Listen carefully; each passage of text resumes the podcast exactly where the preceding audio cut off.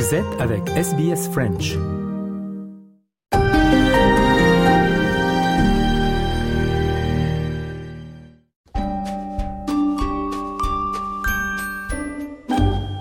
Bonjour à toutes et à tous, bienvenue dans ce nouvel épisode de notre série de podcasts consacrée à l'histoire de l'Australie. Tout récemment, Anthony Albanese, le Premier ministre, euh, a annoncé la date du prochain référendum. Ce sera donc le 14 octobre et il portera sur la création d'une voix aborigène qui sera donc mentionnée explicitement dans la Constitution. Alors, si on en croit les derniers sondages, c'est un projet euh, qui a un petit peu de difficulté puisque, euh, encore une fois, les derniers sondages indiquent que moins de 50% de la population y est euh, désormais euh, favorable. Mais à vrai dire, que ce soit sur ce sujet ou sur d'autres, c'est très difficile en fait de faire adopter un référendum en Australie. Et pour en parler avec nous aujourd'hui, nous avons le plaisir d'avoir Romain Fati. Bonjour. Bonjour, merci de me, recevoir. Alors, je le disais, les référendums en Australie, historiquement, il y en a très peu en fait qui sont passés. Oui, et il y a une raison pour ça, c'est que la Constitution est la loi suprême d'un État, et qu'à partir de ce moment-là, il faut qu'elle soit compliquée à changer pour que le système soit stable. Hein, c'est le cas aux États-Unis, c'est le cas en France. Je vous rappelle qu'en France, pour faire changer la Constitution, il faut soit suivre l'article 89, soit l'article 11 de la Constitution si vous êtes le général de Gaulle, et dans les deux cas, de toute façon, avoir au moins trois cinquièmes du Congrès. Le Congrès, c'est à la fois l'Assemblée et le Sénat qui proposent un référendum et que le peuple approuve derrière. Donc, en France, c'est également très compliqué euh, d'avoir une réforme constitutionnelle et d'obtenir la majorité. Pour lequel l'Australie, poser des questions référendaires est probablement plus simple. En revanche, obtenir une majorité est tout aussi compliqué. Cela tient du fait que pour qu'un référendum soit validé, il faut que la majorité des Australiens dans la majorité des États disent oui. C'est-à-dire qu'obtenir 50% plus 50% à l'échelle nationale n'est pas suffisant. Il faut aussi que vous ayez la majorité des États, il y a six États en Australie, qui se prononcent pour le oui. Et cette mesure-là a été créée lors de la fédération australienne qui s'est produite en 1900 et qui depuis donc du coup est régie par cette constitution de 1900. Et l'idée d'avoir la majorité des États, c'est pour éviter que les États les plus forts, comme par exemple en termes de population la Nouvelle-Galles du Sud et le Victoria, l'emportent sur les États qui sont moins peuplés, comme par exemple la Tasmanie ou l'Australie méridionale ou même l'Australie occidentale. Et donc, c'est une mesure qui a été proposée pendant que la Constitution a été rédigée pour dire, OK, si on se fédère, on sera tous égaux, mais on fera attention à l'Australie à l'époque dite rurale, de sorte à ce qu'il n'y ait pas un déséquilibre où ce serait la population urbaine qui légiférerait totalement pour euh, le reste du pays. Donc si aujourd'hui ça nous paraît un petit peu, disons, compliqué à comprendre, euh, ça a été fait pour de bonnes raisons. Et encore aujourd'hui, ça permet de pouvoir avoir un équilibre entre des États beaucoup plus peuplés et souvent beaucoup plus progressifs parce que beaucoup plus urbanisés et des États euh, moins peuplés et plus ruraux. Alors, je comprends bien hein, l'idée que l'Australie est une fédération et que donc les États ont un rôle euh, très important. D'ailleurs, ils ont un, un champ de compétences très très large et j'ai pu voir que c'est pareil en Suisse où on pratique beaucoup le référendum. Euh, la Suisse est une confédération et dans les référendums qui portent sur des thèmes euh, qui peuvent potentiellement euh, modifier la Constitution, il faut également une double majorité. Et je comprends bien que l'idée c'est que les, les, États les moins peuplés ne soient pas totalement écrasés. Mais par contre, quand vous dites c'est pour rééquilibrer la balance, j'ai plutôt envie de dire que ça crée un déséquilibre. Enfin, vous le disiez, la Nouvelle-Galles du Sud, le Victoria, ces deux États à eux seuls concentrent plus de 60% de la population. Prenons l'exemple, par exemple, de l'Australie occidentale. Je crois que c'est un million et demi ou 2 euh, millions d'habitants, donc euh, trois à quatre fois moins que chacun de ces États. Et au final, la voix des gens d'Australie occidentale pèse plus que celle euh, de ceux de Nouvelle-Galles du Sud et du Victoria. C'est un peu injuste, ça, quand même. Alors, vous allez m'entraîner dans le problème sans fin. Alors, Techniquement, on pourrait se dire que oui, effectivement, vous avez 1,5-2 millions de personnes qui vont être comptabilisées au niveau d'un État versus 6 millions qui seront eux-mêmes comptabilisés sur un État. Mais un Australien de l'Australie occidentale pourrait vous répondre, nous sommes l'État euh, qui produit le plus de ressources minières pour le reste de l'Australie, qui apporte le plus d'impôts GST au Commonwealth. Donc, en fait, ce que je veux vous dire par là, c'est qu'effectivement, ça paraît pas totalement inégalitaire au sens que une voix égale une voix, mais ça permet de rétablir une balance sur des enjeux qui peuvent être différents d'un État à un autre, de sorte à ce que chaque personne dans la fédération se sentent écoutés. Et ça, c'est primordial dans les États fédéraux. La, la, la, France est un État qui est organisé euh, de façon totalement euh, différente. Hein. Les régions n'ont quasiment pas de pouvoir. Les États fédéraux tels qu'on les connaît, comme l'Australie ou les États-Unis, si vous voulez que votre État fédéral perdure, il faut que chacun y trouve son compte. Alors certes, ce n'est pas parfait. Certes, ça peut vouloir dire que parfois on n'avance pas aussi vite qu'on le voudrait, mais au moins vous n'avez pas d'État qui se sont complètement dominés par les autres. Auquel cas, le pire euh, de ce qui peut arriver, c'est une sécession hein, de ces États. Donc voilà, c'est un processus qui nous paraît peut-être un petit peu différent, surtout nous Français, où euh, chaque voix est égale à une autre voix, mais ça répond à des enjeux d'équilibre interne. Très bien. Alors, avant d'aller plus loin euh, dans, cette discussion, euh, je voudrais préciser que contrairement à ce qu'on a euh, par exemple en France et plus généralement en Europe, en Australie, il y a d'un côté les référendums et de l'autre les plébiscites. Qu'est-ce qui distingue en Australie le plébiscite du référendum? Alors, en Australie, la distinction se fait sur la question de la Constitution. S'il s'agit d'altérer la Constitution, vous êtes obligé de passer par un référendum. En revanche, si vous voulez poser n'importe quelle question au peuple sur n'importe quel enjeu qui n'est pas constitutionnel, cette consultation porte le nom de plébiscite. Euh, en Australie, elle a eu lieu assez rarement finalement, hein, en 1916 et en 1917, sur la question de la conscription, puisque les troupes australiennes à l'époque sont volontaires et que le gouvernement, qui n'en voyait pas assez partir pour l'Europe, a voulu euh, demander à ce que les troupes soient euh, conscrites en fait, c'est-à-dire envoyer euh, Manu Militari, comme ça le faisait dans la plupart des autres pays. Et là, en fait, ce n'était pas une question qui portait sur la Constitution. Hein.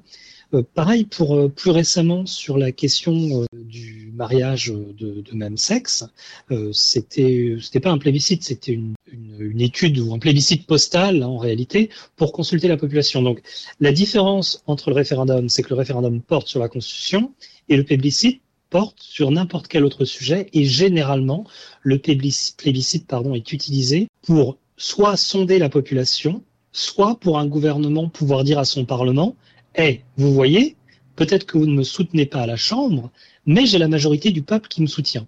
Et donc, je peux dissoudre une ou deux chambres si vous ne faites pas l'effort de légiférer vis-à-vis euh, de ce que le peuple, enfin de, l'opinion que le peuple a mis. C'est ce qui s'est passé hein, pour le, mariage pour tous euh, en, Australie. Le Premier ministre n'avait pas la majorité au Parlement pour faire passer les lois en, en faveur euh, du mariage pour les personnes de même sexe. Il s'est tourné vers la population. La population, euh, même de droite, était de, en majorité euh, soutenait le gouvernement sur cette question, ce qui a contraint en fait la, la Chambre à, à, légiférer. Voilà. Donc c'est une, une, une, distinction qui est euh, légale et vraiment le référendum c'est pour en Australie au moins pour les changements qui ont trait à la Constitution, qui est la loi qui régit toutes les autres lois euh, du pays. D'accord. Alors on va revenir justement sur les euh, référendums. Je le disais au début, c'est particulièrement difficile de faire euh, adopter un référendum euh, en Australie. Depuis 1901, il y en a 44 qui ont été organisés, seulement 8 qui ont été couronnés de succès. Alors, je voulais revenir, si vous voulez bien, sur cette histoire de double majorité. Est-ce qu'on a déjà eu des cas sur ces 44 euh, consultations passées où on a eu en gros une majorité au niveau euh, national obtenue, mais où ça a coincé parce que euh, bah, il n'y avait pas une majorité d'États qui étaient également on board? Oui, pour vous répondre très simplement, la réponse c'est oui, il y en a eu cinq. Et pour juste reprendre un petit détail, sur les huit référendums qui ont été approuvés vis-à-vis -vis des 44 proposés, il faut savoir que ces 44 référendums proposés, parfois vous avez plusieurs questions lors d'une consultation référendaire. Donc en réalité, il y a eu 44 questions sur 19 fois où les électeurs ont dû se rendre euh, au vote pour le référendum. Donc c'est un petit détail, mais c'est un détail important parce que euh, quand vous proposez plusieurs questions sur une feuille le jour du référendum, parfois les gens s'en mêlent un peu le pinceau puisqu'ils ne savent plus vraiment ce pourquoi ils votent. Donc c'est particulier. Euh, vous avez plus de chances qu'un référendum soit approuvé quand vous posez une seule question simple aux Australiens. En revanche, pour votre deuxième question, et vous faites bien de le, le souligner, c'est qu'effectivement, à cinq reprises en Australie, vous avez la majorité des Australiens, c'est-à-dire le, le vote pur et dur, des voix comptées, qui votaient en faveur. En revanche, vous avez plusieurs États qui ont bloqué parce qu'ils n'ont pas soutenu la question référendaire. Ça va être sur des questions bon, qui nous semblent peut-être un peu triviales aujourd'hui, mais en 1937, par exemple, le gouvernement australien fédéral a proposé à ce que la capacité de légiférer sur l'aviation civile lui revienne plutôt euh, qu'aux États. Et donc, euh, bah, la majorité des Australiens ont dit oui, euh, très bien, le gouvernement fédéral peut s'en charger, mais la majorité des États n'étaient pas en accord, si bien que ce référendum n'a pas été promulgué, n'a pas été approuvé. Ça s'est reproduit en 46 euh, à deux reprises, en 77 et en 1984, sur des questions, par exemple, d'élection, euh, d'élection des sénateurs. Par exemple, vouloir élire les sénateurs au même moment que les députés. Alors vous allez me dire, mais attendez, euh, enfin, je vois pas le rapport. Ben si, puisque généralement, comme en Australie, on élit un gouvernement le Premier ministre est le premier des ministres qui est élu à la Chambre des députés lors d'une élection. Généralement, si vous avez euh, l'élection euh, du Sénat qui suit immédiatement celle de la Chambre basse, théoriquement, vous allez avoir une majorité dans les deux chambres. C'est un peu comme l'élection présidentielle en France, où Jacques Chirac a fait en sorte que l'élection du président précède celle de l'Assemblée, plutôt qu'à d'avoir un hiatus de un, deux, un ou deux ans, ce qui fait que les le peuple a le temps de changer son, son opinion du président et de pas lui donner la majorité. Donc c'est ce qui peut se passer de pire. Donc voilà, ces questions-là sont posées pour les Australiens aussi de façon différente. Et à cinq reprises, euh, la plupart des Australiens ont voté en faveur d'un changement constitutionnel via référendum.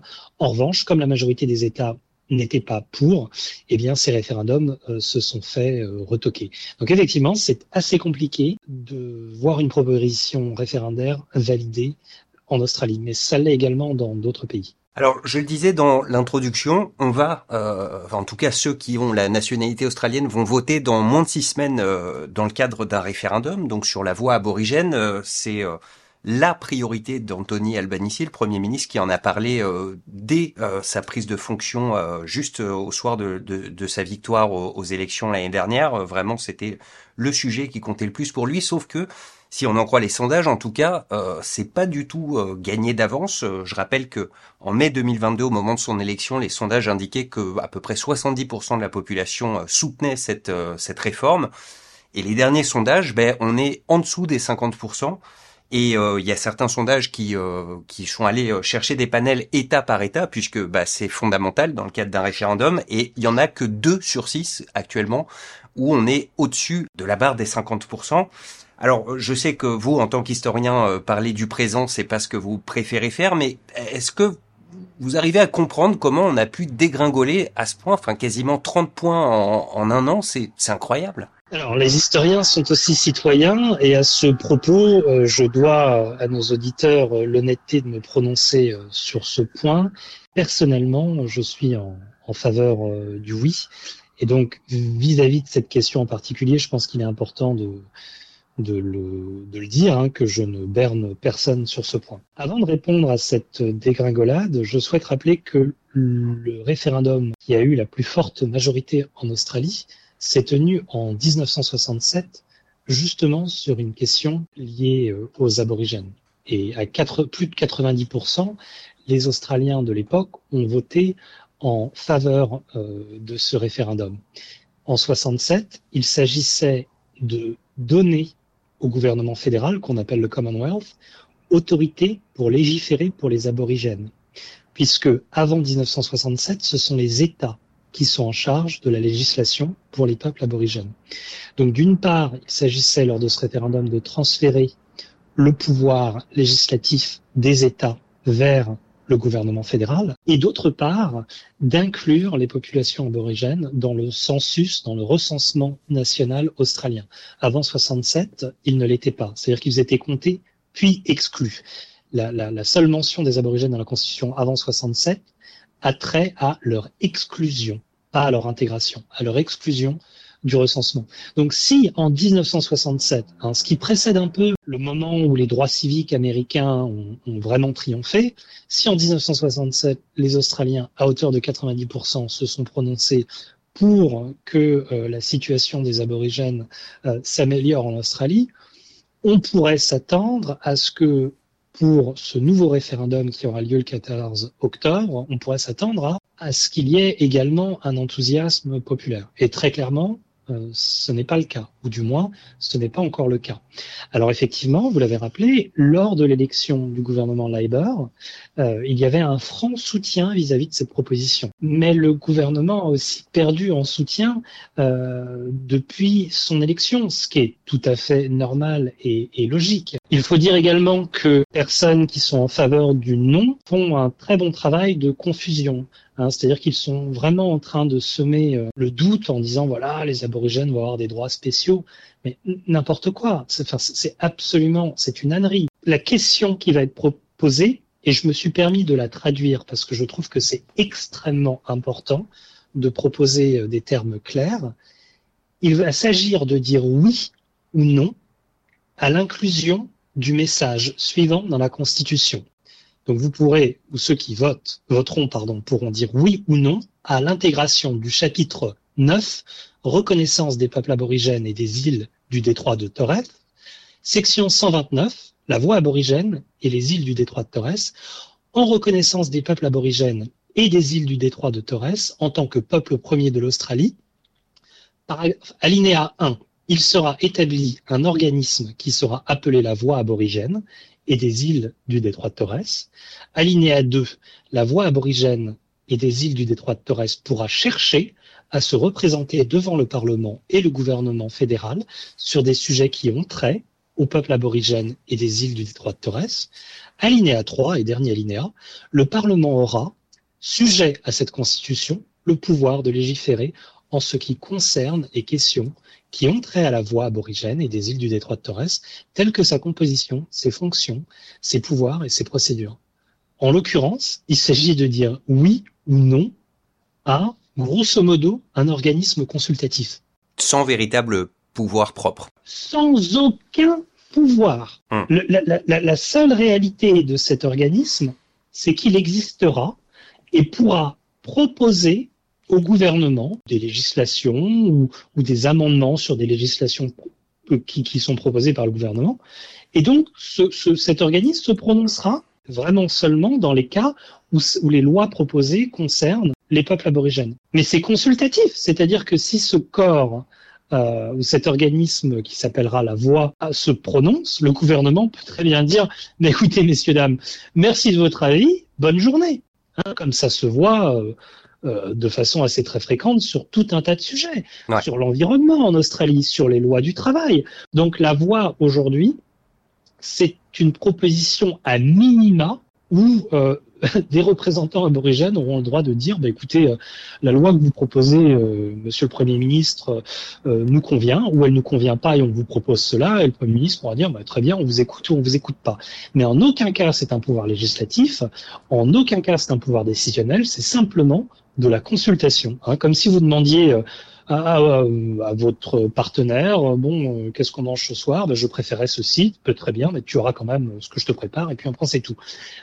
Ou alors, non, ben, je, je, conçois ce que tu me dis et je vais changer le menu. Donc c'est un premier pas vers euh, peut-être d'autres choses, comme euh, par exemple un traité, comme une politique de réconciliation, etc. Mais en tout état de cause, même si ce référendum était approuvé, ça ne changerait pas l'Australie du jour au lendemain, et encore moins ses structures euh, légale. Un dernier point, Anthony Albanese mercredi dans son discours euh, a dit en gros si vous votez non, vous votez euh, pour le statu quo, vous votez pour que rien ne change. Et euh, on sait que la situation actuelle est loin d'être satisfaisante pour euh, pour les aborigènes. Hein. On va pas rappeler euh, le panel des inégalités qui les frappent sur à peu près tous les niveaux, mais c'est c'est c'est pas très enviable hein, comme comme situation être aborigène en Australie en 2023. Quelles conséquences pourrait-il y avoir si le euh, l'emportait? Moi, je vous propose d'imaginer la première page du Monde ou du Figaro ou du New York Times. Hein si les Australiens refusent, mais on aura l'air de, personnes d'Afrique du Sud dans les années 80. Hein J'extrapole un peu, mais euh, refuser à reconnaître une voix consultative au, peuple premier, mais c'est un niveau soit de méconnaissance, soit de racisme latent ou euh, évident, euh, qui paraît en 2023 problématique. Il ne s'agit pas de leur donner des pouvoirs spéciaux, il ne s'agit pas de créer une caste différente de citoyens, pas du tout. Il s'agit simplement que des représentants aborigènes euh, élus par des aborigènes ou promus par des aborigènes se regroupent entre eux dans un organisme consultatif qui pourra euh, lire euh, les lois qui ont trait aux aborigènes et dire bah, ça c'est très bien ou ça ça l'est moins et on vous propose telle amélioration. Donc en fait le but de la voie c'est d'améliorer les conditions de vie des aborigènes qui comme vous l'avez rappelé ne sont pas les mêmes que celles des Australiens blancs. L'espérance de vie est quand même 15 ans inférieure. Donc voter non à vouloir essayer de réparer les méfaits de la colonisation euh, depuis euh, plus de 200 ans, je, personnellement et surtout en tant qu'historien, je, je, ne, je, ne, peux pas, enfin, je, n'arrive pas à comprendre. Ça dépasse mon entendement en fait. Très bien. Euh, bah écoutez, rendez-vous dans six semaines pour voir euh, ce qu'il en est. Merci en tout cas de nous avoir éclairé sur comment fonctionnent les, les référendums en Australie et, et par le passé quels quels résultats euh, ils ont donné. Merci beaucoup euh, Romain Fati, à très bientôt pour un nouvel euh, épisode. Je vous en prie, à très bientôt.